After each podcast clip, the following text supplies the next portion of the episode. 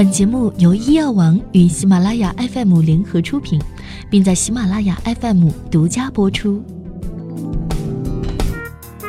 Hello，各位小耳朵们，你们好，欢迎收听本期的医药健康早知道，我是莫咪。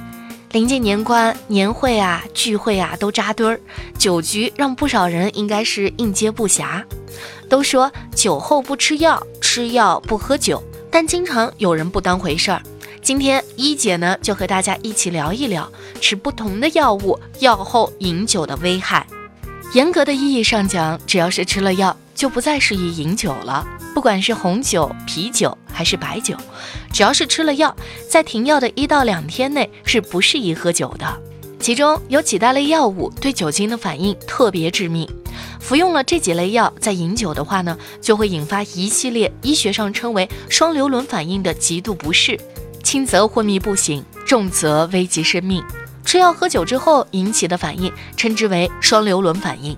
双硫仑本身是一种戒酒的药物，双硫仑在与乙醇联用的时候，可以抑制肝脏当中的乙醛脱氢酶，使乙醇在体内氧化为乙醛之后，不能再继续分解氧化，导致体内乙醛积蓄而产生的一系列的反应。另外还有双硫仑样反应，是许多药物其实呢都具有和双硫仑相似的作用。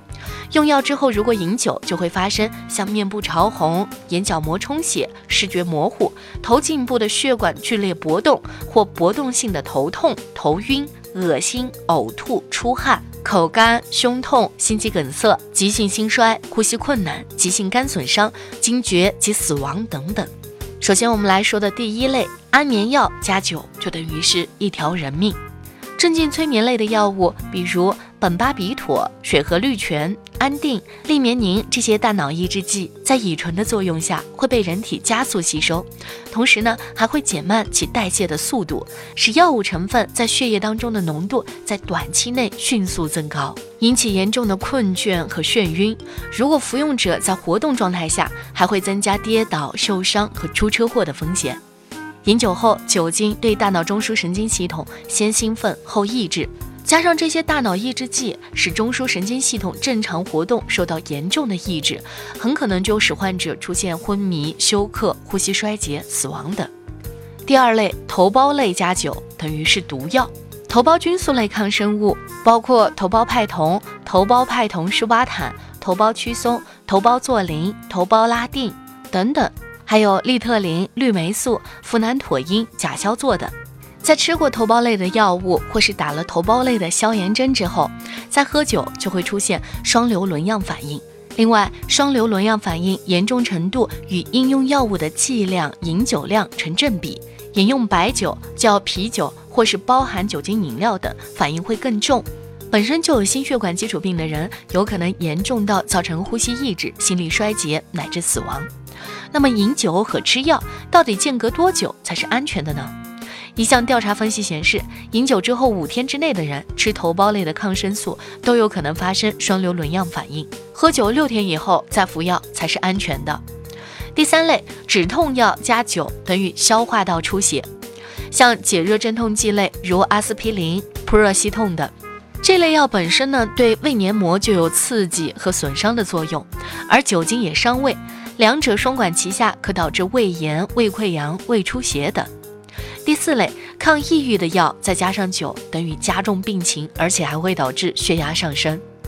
抗抑郁的药和饮酒都会延缓中枢神经系统的运行节奏，影响到大脑的功能和思维能力，削弱警觉性。两者结合在一起，会让人感到困倦，降低人们的判断能力、身体协调能力和反应时间，还会导致抑郁症的症状恶化。对于服用单胺氧化酶抑制剂的抑郁症的患者来说，酒精还会与这类药物发生交互作用，使血压上升，有一定的危险性。因此呢，医生会建议这类患者完全避免饮酒。而对于服用选择性五杠羟色胺再摄取抑制剂，比如舍曲林、白解忧和帕罗西汀的抑郁症患者来说，虽然还没有充足的证据去证明药品会与酒精发生不利的反应，但由于酒精会使患者头晕、嗜睡和注意力不集中，因此还是建议最好不要饮酒。第五类降血糖的药加酒等于低血糖休克。糖尿病人也要格外的注意了。注射胰岛素或口服降糖药的期间，空腹饮酒的话，非常容易出现低血糖的反应。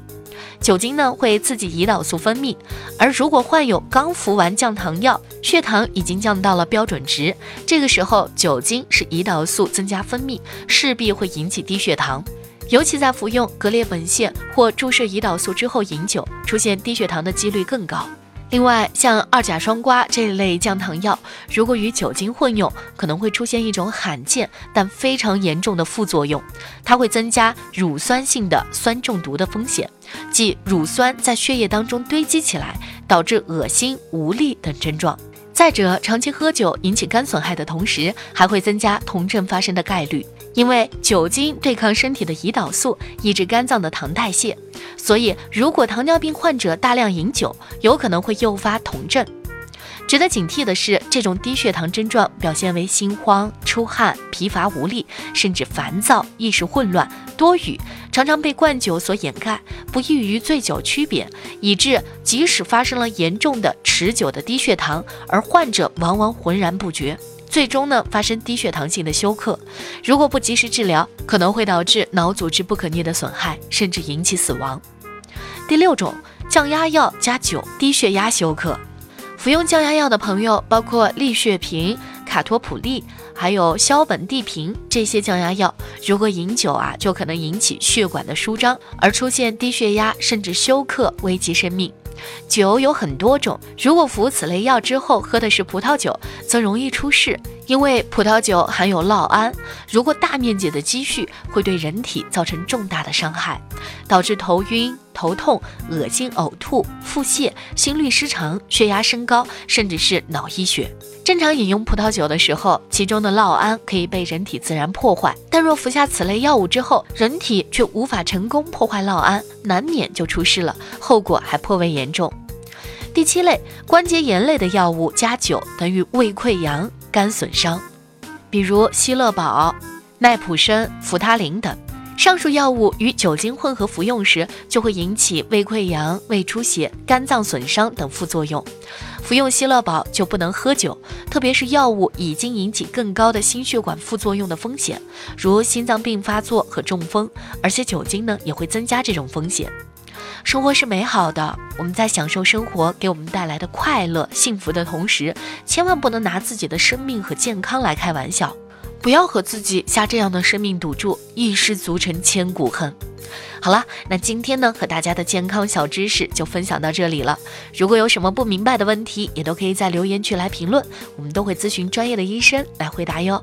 大家记得持续关注我们的栏目。同样，今天的小问题来了，在吃过头孢类的药物或是打了头孢类的消炎针之后，再喝酒会发生什么样的反应呢？